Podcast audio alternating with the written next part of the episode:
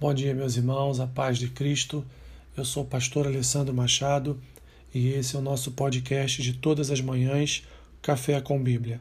O versículo que eu tenho para compartilhar com os irmãos nesta manhã está lá no Salmo 142, o versículo, o versículo 6. Atende o meu clamor, pois me vejo muito fraco.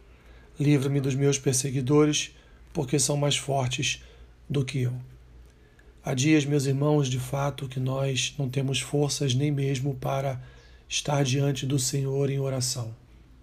Há dias que não queremos sair da cama, há dias que não queremos falar com ninguém, há dias que queremos estar como Davi estava, dentro de uma caverna, escondido, fugindo dos nossos problemas, fugindo das angústias das nossas almas.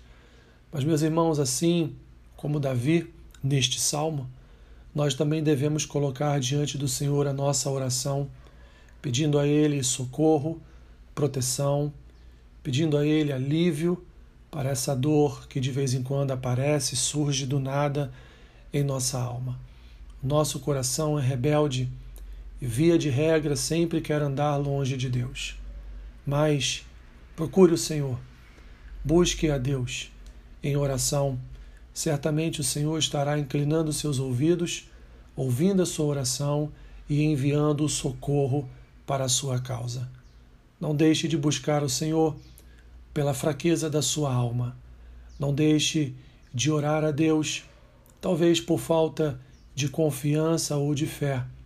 Renove na palavra do Senhor a tua fé, a tua esperança e creia no amor de Deus, que estará aliviando socorro, alívio, proteção e segurança na sua causa.